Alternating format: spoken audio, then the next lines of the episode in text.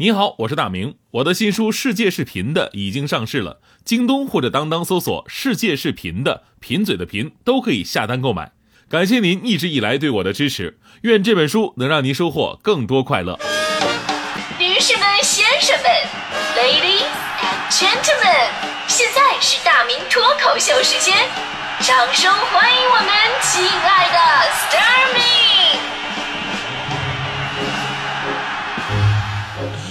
好，欢迎各位来到今天的大明脱口秀，我是大明啊、今天呢，咱们之所以说这个话题呢，就是因为最近在风口浪尖的 app 软件拼多多嘛，就是再次让人们把目光就聚焦到了电商平台的假货呀，包括山寨货。拼多多这个软件可能您没用过，因为他们的定位啊，号称是什么五环外群体的选择，但是这个有点以偏概全哈。大迪住二环也用的劲儿劲儿的，成天给我发链接说大明哥，咱俩 P 一个电视吧，四十二寸才什么呃三百九十九，大明哥这个无人机才九块九，是 就每次看到大迪这样，我都特别的心痛。看来他因为罚款啊，确实严重影响了生活质量。无人机九块九，电池都比它贵吧，对吧？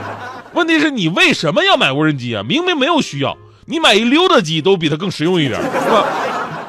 就是这样一个作为买家都觉得特别便宜的不好意思的电商平台，七月二十六号在美股成功上市了。上市第一天，它的创始人黄峥的身家就涨到了一百四十亿美元，超越了刘强东，跻身全球百大巨富之列。而这一切的基础啊，其实就是散落在咱们祖国各个角落，三亿多忙着一块钱什么单购、拼单购买樱花小冰箱的人，正在九块九抢购包邮无人机的人，正在扫荡七块七买十条内裤的人，正在一边骂产品质量太差，但是一边仍然享受拼单成功快感的人。所以呢，这些年来积攒关于山寨假货的怨气啊，在拼多多成功上市之后突然爆发了。可能大家伙实在容忍不了，说这里东西很多都是假的，然后竟然上市是真的，是吧？山寨成了山寨者的通行证，被山寨成了被山寨者的墓志铭。我们先来看看这个平台哈，到底有哪些山寨哈，泛滥成什么样？首先是家电，据中国证券报报道，有部门统计了拼多多近三十个交易日销售额排名前一百的家电产品，结果发现这一百个家电产品当中，涉嫌假冒品牌的商品一共有三十九个，而销售额合计占比达到了百分之五十七点八二，销售占比竟然达到了百分之六十三点三七。就咱们以前说这个方便面康师傅被山寨成了康帅傅，这种山寨技巧在这个平台上也体现的淋漓尽致。比方说哈、这里边很多听起来很大牌的一些家电的品牌，什么小米一加呀、四 K 长虹啊、康佳新款啊、海信新品、海信智能，品牌听起来特别响亮，但是价格暴低，啊，都是几百块钱，这这怎么可能啊？后来发现这根本就不是你想那些什么小米、长虹、康佳、海信。他们故意在人家的名字前后啊加上了一些词缀，所以呢，其实这个电视的名字其实人家就叫做康佳新款海信智能。啊 就算这电视已经是五年前出的一款电视了，它也叫康佳新款电视。如果他说真的今年我出了一个新款了，那应该叫做康佳新款的新款电视，绕口令。这些碰瓷儿大牌的现象呢，不仅在家电，在名牌鞋包上也非常常见。比方说，让无数少女心动的经典香奈儿流浪包，在平台上九十八块钱一个。但是各位兄弟们，千万不要这个买假包糊弄媳妇儿啊，因为这个真的是一眼假呀，假到什么地步了呢？呃，香奈儿包上的这个 logo 应该是两个交叉的 C，对吧？这个包上是两个交叉的 G，离远了看一眼，那仔细看是 G。就把香奈儿跟 GUCCI 完美的结合到了一起。而 说到 GUCCI，呃，GUCCI 今年特别流行那个亮片的板鞋嘛，对吧？上面的拼写非常诡异，明明应该是 G U C C I，结果变成了 C U G G I。你说你送媳妇儿是不是感情就破裂了，对吧？鞋包啊，假的也就算了，这毕竟身外之物。但那些名牌的化妆品呢、香水啊、口红啊，也都什么十块钱开抢三瓶礼盒套装。你想想，刨出瓶子跟邮费的成本，所以这东西到底是用来化妆的呢，还是来驱蚊的呢？对啊，这东西你舍得往自己皮肤上来用吗？据媒体报道呢，国家市场监管总局网监司高度重视媒体反映的拼多多平台上销售呃侵权假冒商品等问题，已经要求上海市工商局呃约谈平台经营者，并要求上海市和其他相关地方工商市场监管部门对媒体反映的以及消费者、商标权利人投诉举报的拼多多平台上销售山寨产品、傍名牌等问题认真开展调查。不管是第三方平台还是平台内经营者，只要构成违法，都将依法严肃处理。但是呢，其实我们呃扪心自问一下，自我反省一下，在我们投诉平台的时候，拼多多之所以山寨啊、假货泛滥，很大程度上难道不都是咱们消费者惯出来的毛病吗？其实这个状态我以前也有，就是我刚工作那会儿啊，挣钱也不多，那会儿山寨手机特别流行，iPhone 刚出来，我觉得特别的好，它贵呀，对吧？买不起，那一个手机我俩月工资呢。结果呢，没过几天，山寨就出来了。哎，我觉得这行啊，就几百块钱，这手机不就是打电话发短信吗？对吧？样子差不多就行了，我就买了一山寨 iPhone，还到处嘚瑟，哎，我有 iPhone 了，就被人一眼认出来了，说你这是仿的吧？我说你怎么知道啊？我说我感觉很真了，我都看不出来。人家说了，你先把那个凤凰传奇的手机铃给我改了。我还有朋友更惨，买那山寨机，说是为了宣传什么那个超长待机一百天，说这特实用。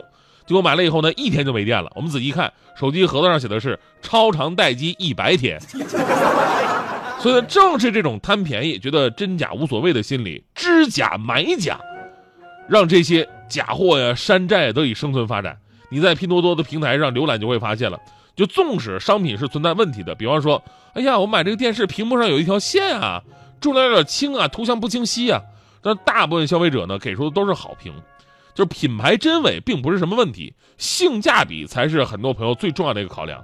有一位多年从业电商的业内人士分析啊，就是说一般买家，你说三五百块钱你买个电视，你拿回去用，只要不黑屏，只要不是说完全不能看了，一般都不会给差评。主要吧，你还考虑他，你说也承诺几年包换、几年保修，你要给他差评的话，人家一生气不理你了，你说你怎么办？对吧？说的确实也挺有道理的。之前我还看过有一篇文章说这个拼多多。呃，假货藏着最真实的中国，为什么呢？因为中国大部分人很穷。其实我觉得啊，这个穷倒谈不上，就算是经济有问题呢，也只是一方面，对吧？确实，因为有人因为没什么钱，选择用拼多多来购物，呃，像大迪一样，是吧？但是我觉得我身边还有一群人，他们并不穷，他们可以有更好的选择，对吧？他们依然会选择用这个 iPad 软件，他就是人性啊，本身那种爱占便宜的那种小心理。但是你这除了知识产权问题之外，山寨和假货的质量问题才是对消费者影响最大的。我们说山寨呀并不可怕，质量不合格的山寨才可怕。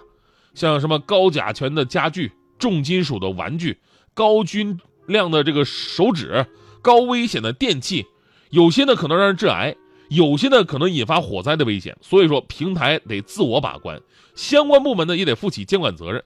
而我们消费者呢，也要对这些质量不合格的山寨说不，不能因为他们便宜，我觉得差不多，哎，我就去买。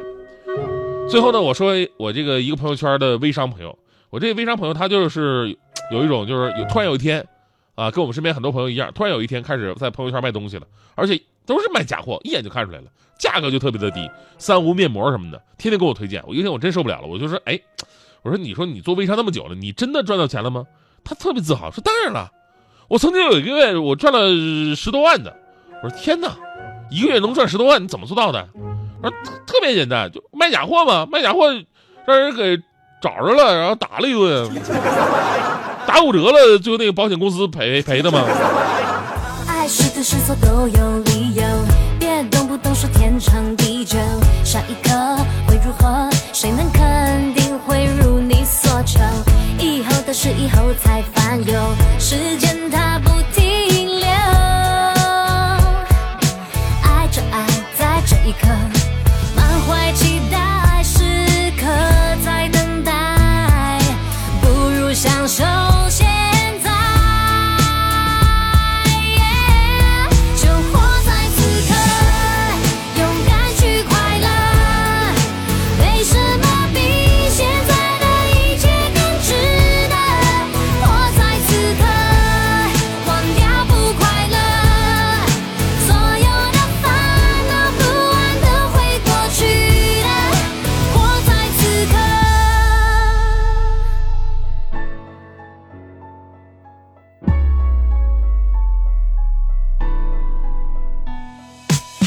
地球不会为谁而停留，你不该为他人而迁就。